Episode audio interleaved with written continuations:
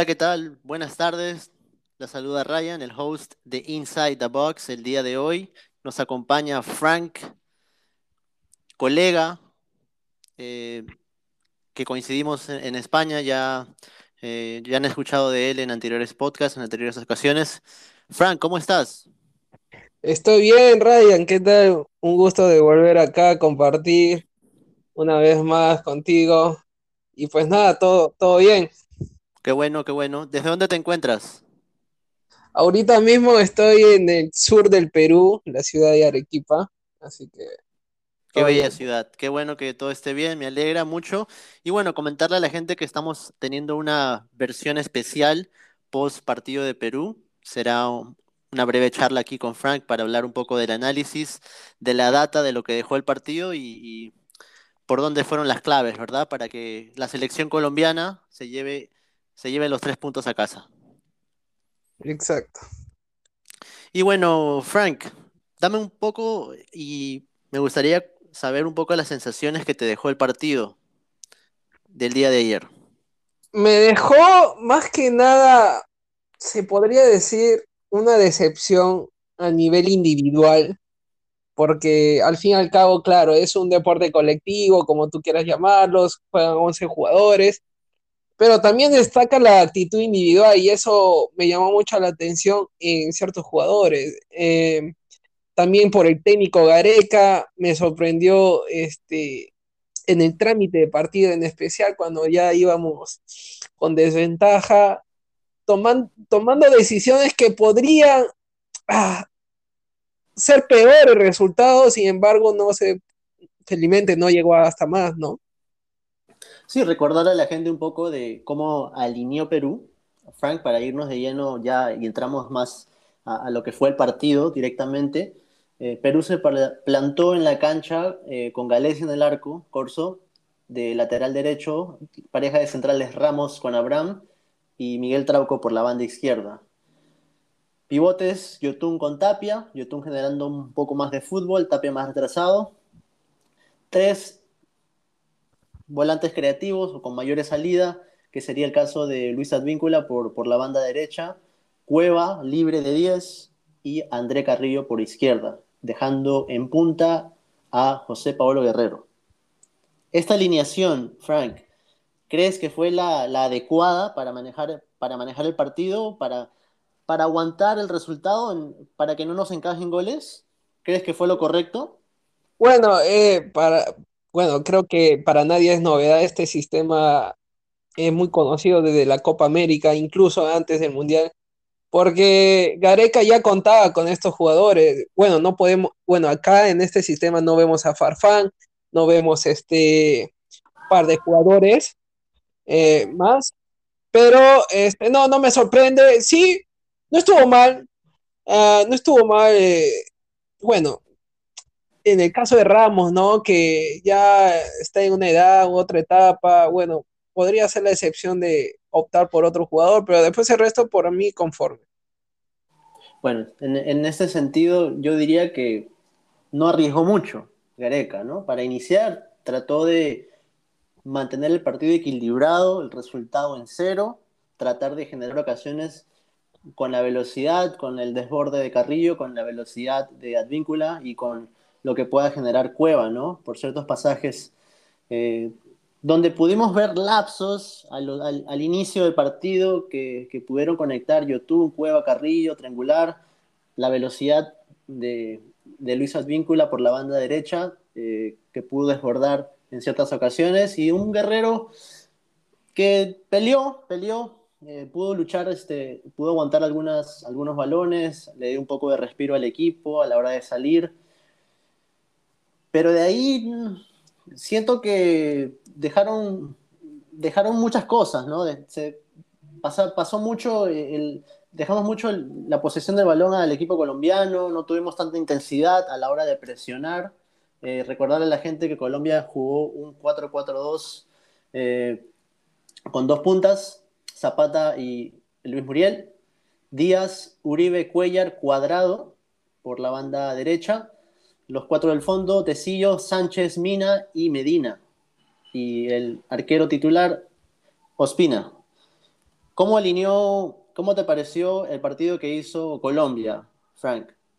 Bueno, me pareció, bueno, Colombia planteó desde un inicio su estilo de juego, creo que Rondán, este, eh, su estilo de juego es de estar sólido atrás y generar de tres cuartos de cancha para arriba.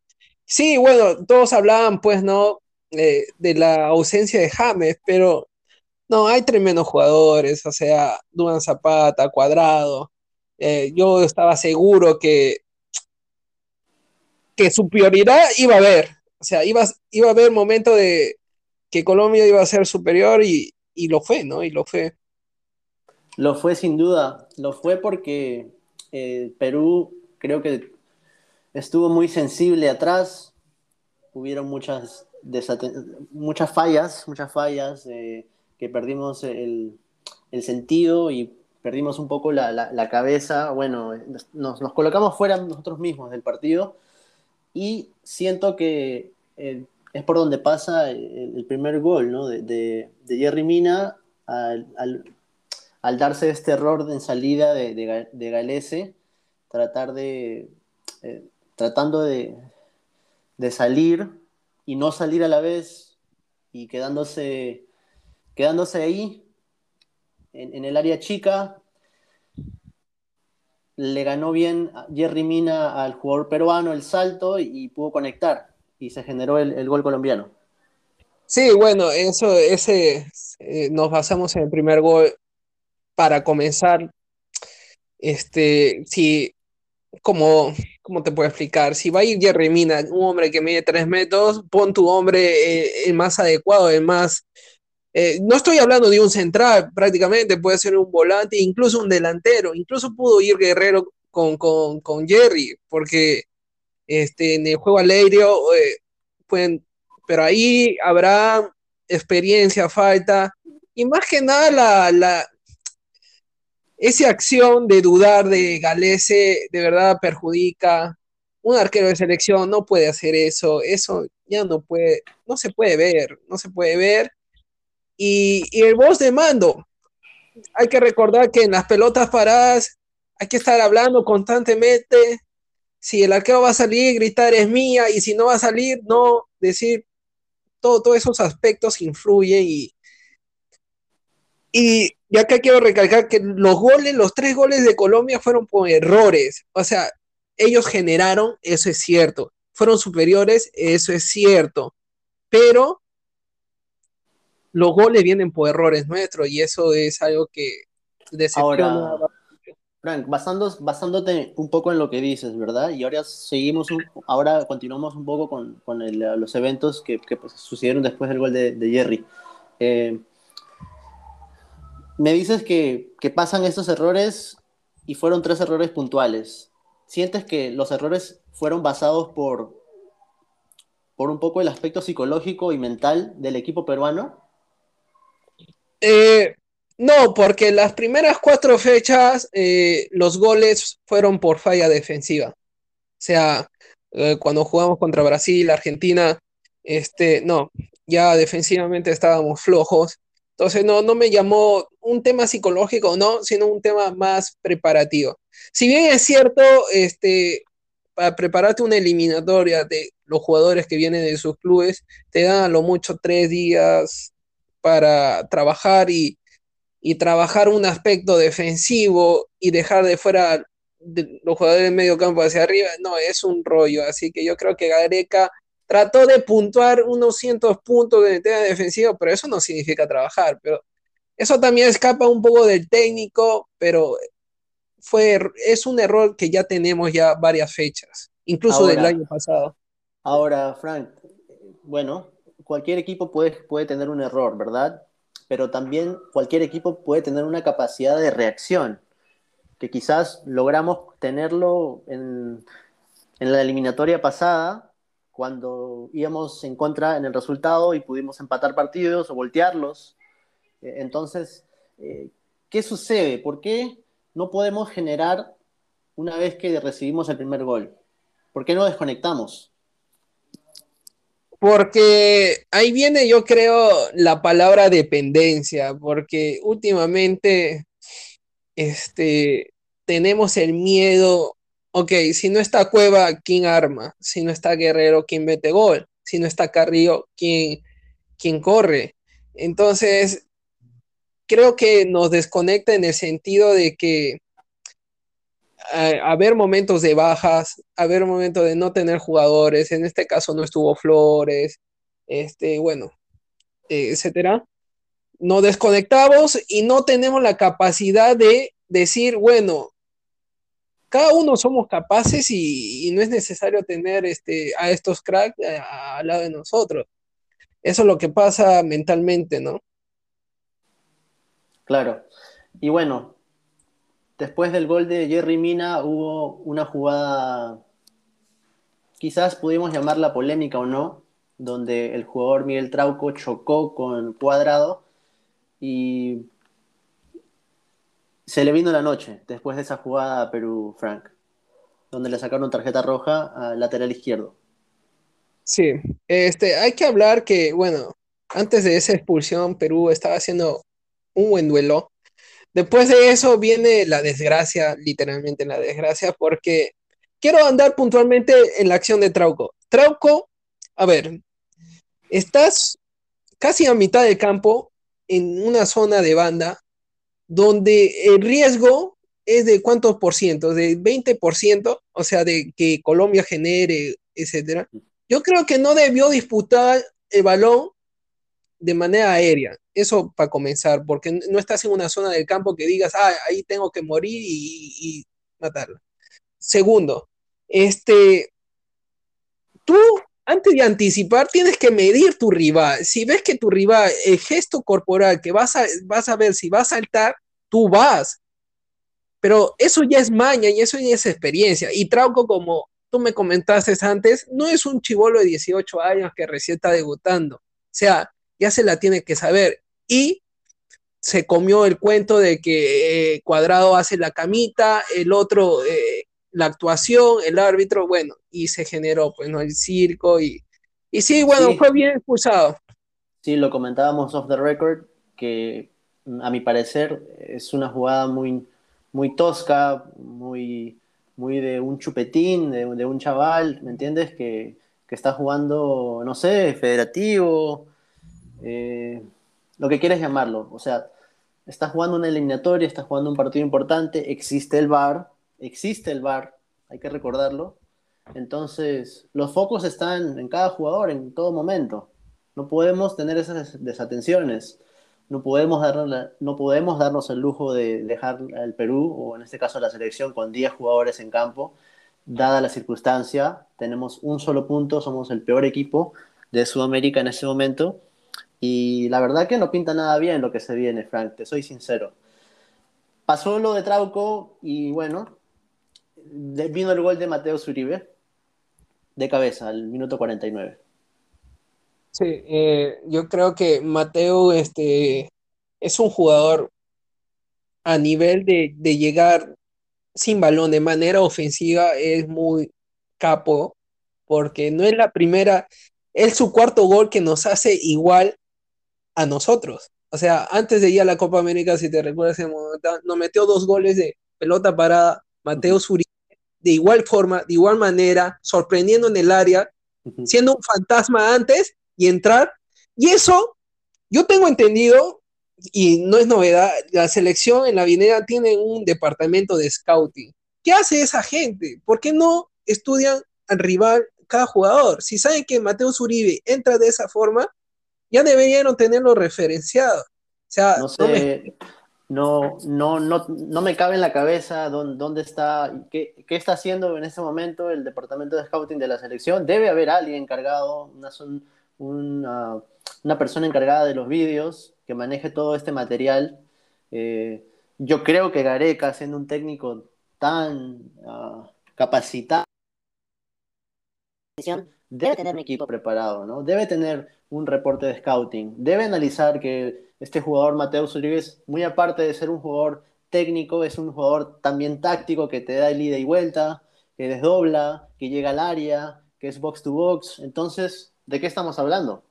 Exacto, exacto. Y eso, a ver, el fútbol ha evolucionado. Ahí, este, gracias a Dios, ha evolucionado porque no, no solamente puedes crecer como, como futbolista, también como entrenador y, evitar muchas cosas, ¿no? El departamento de scouting debió eh, estudiar cada rival.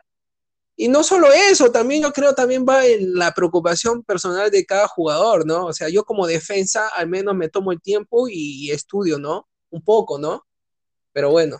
Cabe recordar a la gente que esta es la segunda derrota consecutiva que Gareca sufre ante Reinaldo Rueda, la primera siendo eh, en el partido pasado contra la selección chilena que la dirigía él mismo. Y ganó Chile dos tantos a cero. Sí, eso es cierto. Rueda le gana dos veces con, diferentes selecciones, pero no es tanto mérito. Yo, este, Rueda es un gran técnico, nadie tiene duda, pero eh, lo que pasa es que Rueda le ha tocado la pepita de oro porque tanto como en Chile tuvo una selección de, que hablamos de manera individual, tuvo estrellas, Vidal, Eduardo Vargas, entonces obviamente este, una selección así, pues, pues te puede poner como entrenador buen puesto, ¿no? Ahora, Frank, si hablábamos antes del partido que este era un buen momento para dar el golpe, para poder aumentar el puntaje en la tabla de colocaciones y, y dar el golpe en la mesa, Colombia venía tocado, acababa de, perder contra Uruguay 3 a, 3 a 1, si no estoy mal, o 4 a 1, y ser goleado por la selección ecuatoriana 6 a 1. Si este era el momento de que Perú tiene que dar un golpe, eh, ¿qué fue lo que sucedió?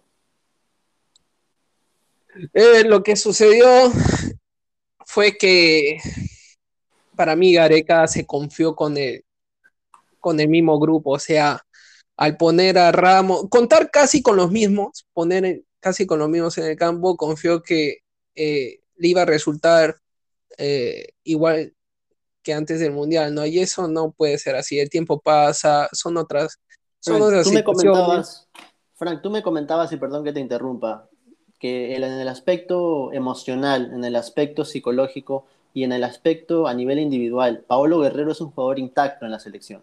Eso no cabe duda. y va a ser uno de los, de los grandes referentes de la historia del fútbol peruano.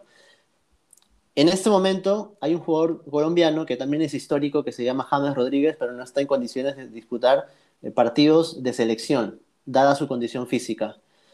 Yo me pregunto, siendo hincha, porque lo, porque lo soy, y tú siendo técnico, Frank, eh, recordemos a la gente que Frank es eh, entrenador nivel 2, capacitado. Yo me pregunto, Frank, ¿Qué sucede eh, en este caso si vemos los papeles invertidos? ¿Por qué nos damos el lujo, el lujo de, convocar a jugadores que no están pasando una buena, un buen nivel, un buen momento? Y como es en el caso de Corso o de Ramos quizás, que, no vienen en buen nivel, y, nos damos el lujo de ponerlos como titulares, y en el caso eh, principalmente de Paolo Guerrero, eh, te hablo por, por, su condición física.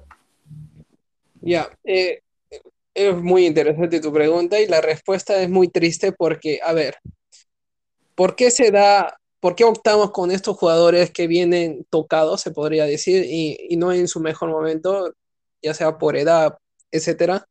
Es que no tenemos recambio, o sea, busca un delantero, busca un, lateral derecho que dé la misma talla, que, te, que te resulte igual, que te rinde igual busca alguien que reemplace a Cueva. Es complicado. También yo entiendo a Gareca por ese aspecto, tratar de, bueno, me la juego con los mismos, sé que no están al 100, pero sé la calidad que me pueden dar. Entonces. Sí, bueno, recordarle lo que sucedió después eh, del gol de Mateo Uribes. Empezaron a, Hubieron cambios, hubieron cambios, sí, eh, por ambas partes, te, te comento, Frank, y te recuerdo. Entró, bueno, el lateral, el zaguero Marcos López, eh, entró Raúl Ruiz Díaz y entró Gianluca Lapadula. Ese fue el replanteamiento que hizo Gareca, sacando a jugadores eh, en media cancha, eh, como Cueva, Carrillo y Yotun. Sí, este fue una locura lo que, lo que vi ayer, porque al principio cuando yo vi a Ruiz Díaz y a Lapadula, yo dije, este, o sea, yo pensaba, yo pensaba esto. que ibas, iban a jugar al pelotazo Marco López bombeando y con los tres puntas ahí luchándola. Pero nunca imaginé que Ruiz Díaz sería enganche. O sea, eso es, no, no me cabe, no, no entiendo. Ni sé, creo que tres veces tocó la pelota Ruiz Díaz eh, en el tiempo que estuvo, pero bueno. Sí, sí. Y bueno, al final, eh, sin, sin, generar ningún tipo de acción eh, o, o acción de gol, ¿verdad? Y por parte de Colombia también hubieron cambios, entró Wilmer Barrios, Jairo Moreno, Rafael Santos Borré, jugador de River, y Borja y Muñoz, que fue el jugador expulsado, a solo dos minutos después de, ingresar. Como anécdota, les comento que fue el jugador, el jugador eh, que fue expulsado a un tiempo récord, en realidad, en el proceso eliminatorio. Sí, sí, sí, es, un, nuevo récord ser expulsado prácticamente al minuto, porque bueno, se veía el bar y tal, pero ya se sabía que se iba a ir y, y ya fue expulsado de manera tonta también.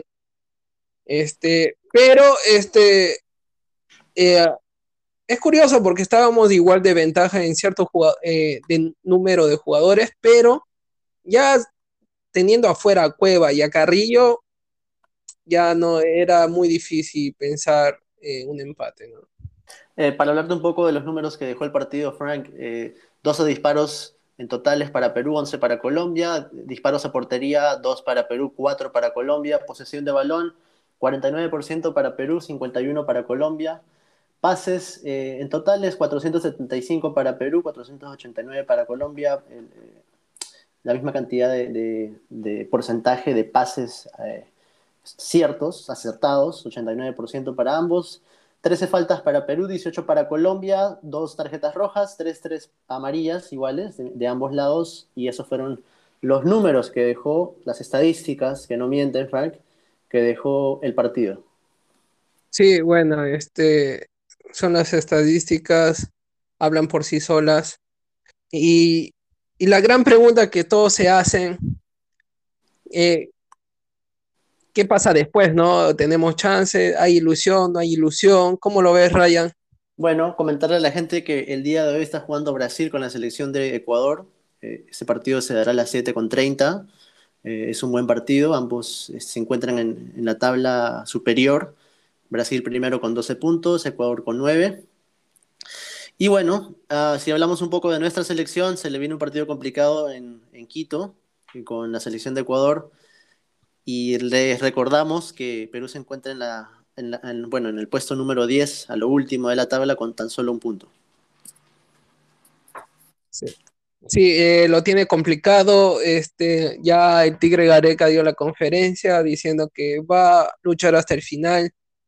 Eh, yo ojalá que a nivel matemático, porque es lo único que podemos aferrarnos ahora, que Perú gane con una buena cantidad, con una buena diferencia de goles y, que los demás seleccionados puedan empatar al menos, ¿no?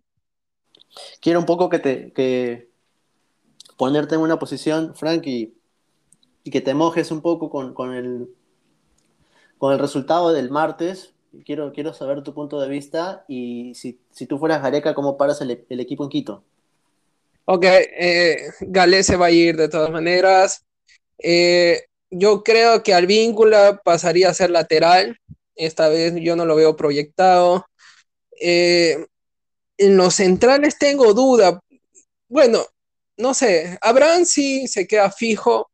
Puede ser que esté Santa María o Callens o Ramos. Es que la verdad, pero para mí, si yo tuviera Santa María, eh, tengo entendido que también está convocado Araujo, no es mala opción también.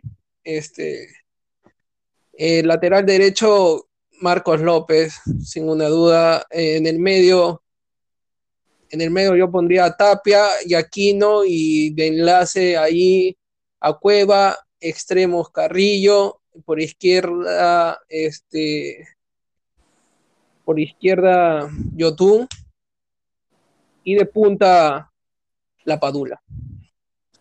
Firmo, firmo ese equipo.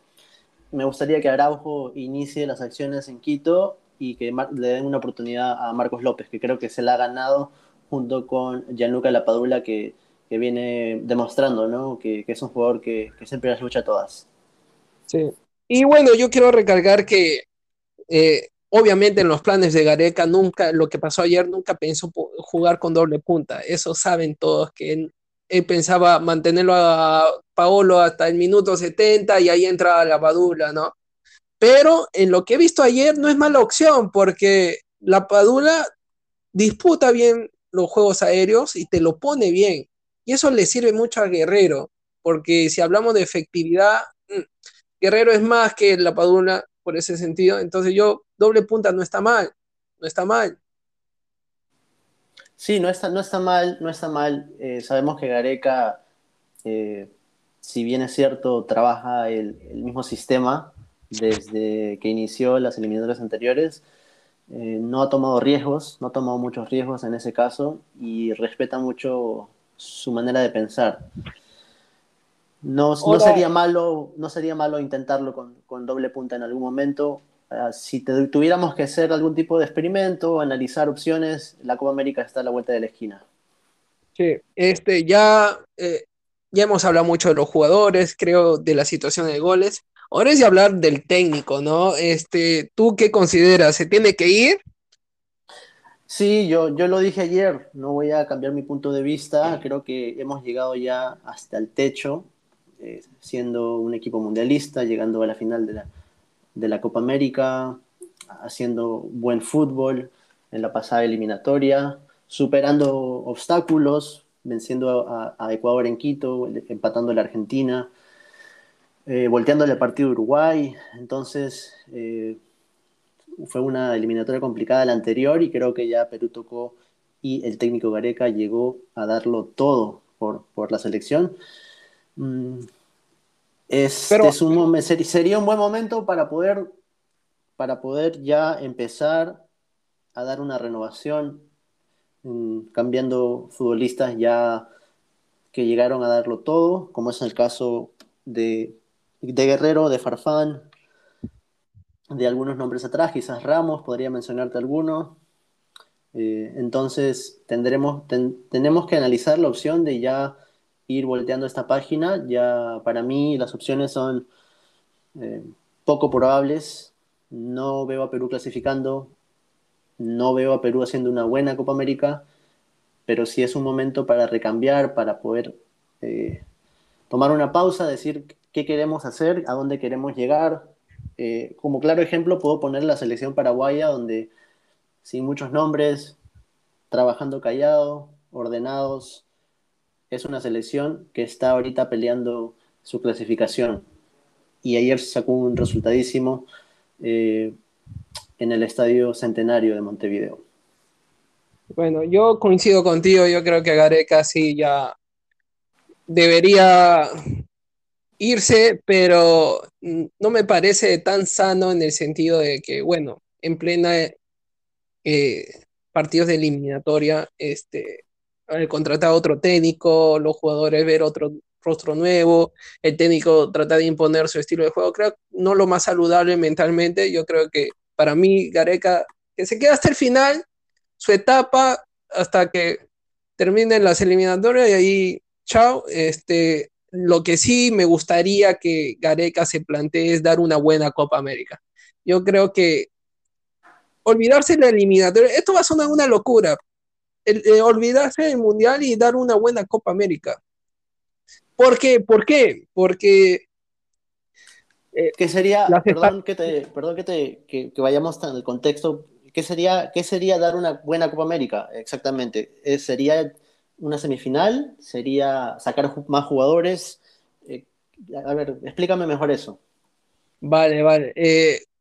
entro en el contexto, claro, obviamente ganar la Copa es lo que siempre vamos a querer, pero dar un buen espectáculo, un, buen rendimiento en todos los sentidos, eh, probando con buenos jugadores, con, eh, eh, jugando más con la padula, tratar un nuevo sistema, o sea, y las estadísticas no fallan, porque a nivel de Copas América, ¿por qué Perú siempre ha rendido mejor que las eliminatorias? Porque si bien es cierto, este, la Copa América es un torneo que se juega semanalmente, ¿no? Eh, es algo que te mantiene en ritmo.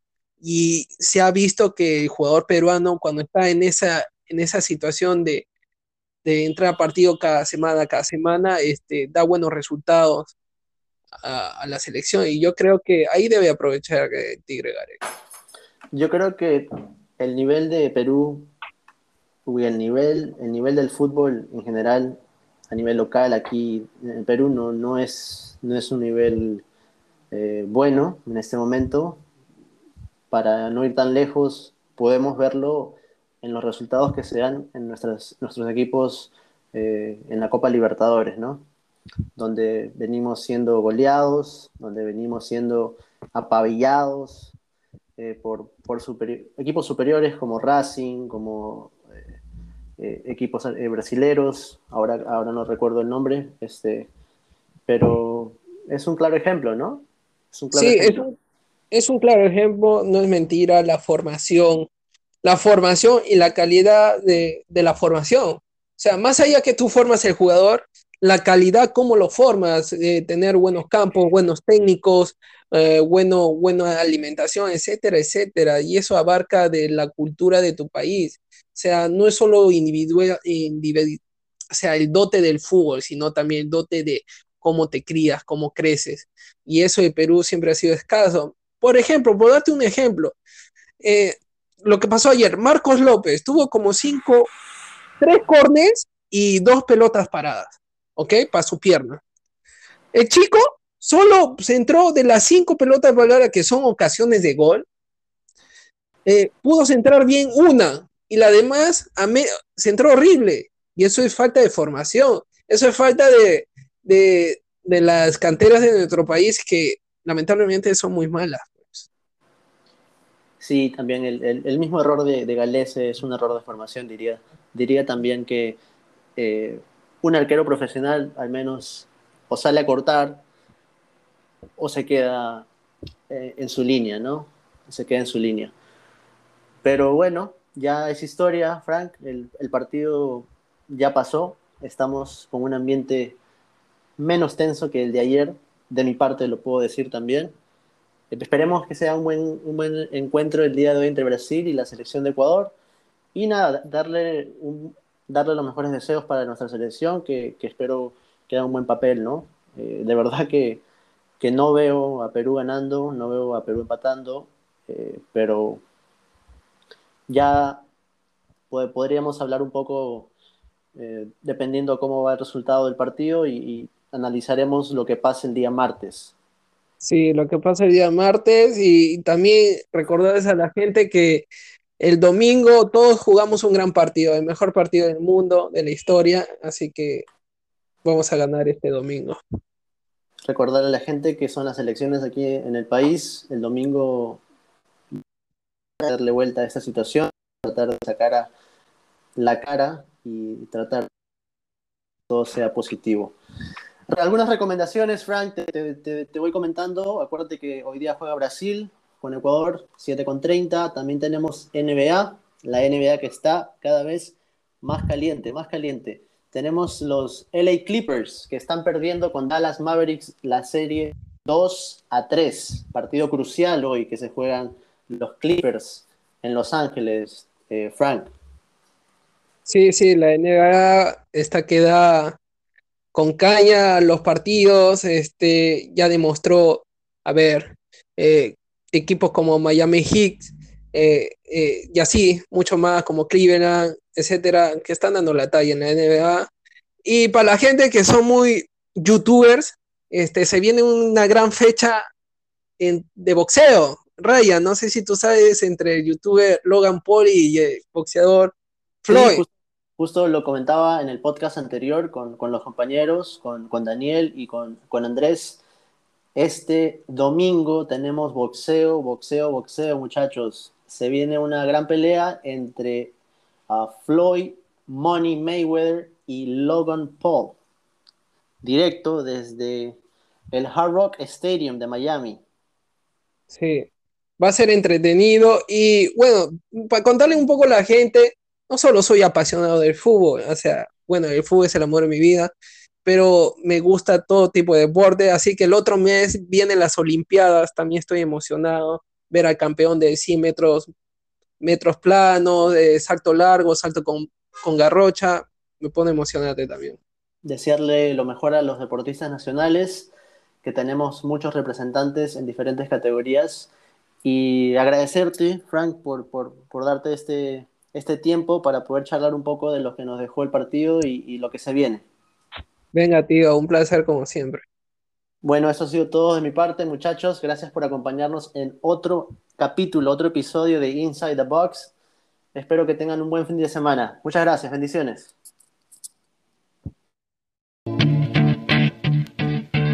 Look, if you had one shot, One opportunity to seize everything you ever wanted one moment that you captured. Just let it slip. Yo. His palms, is his mouth in the music. The moment you own it, you better never let it go. You only get one shot. Do not miss your chance.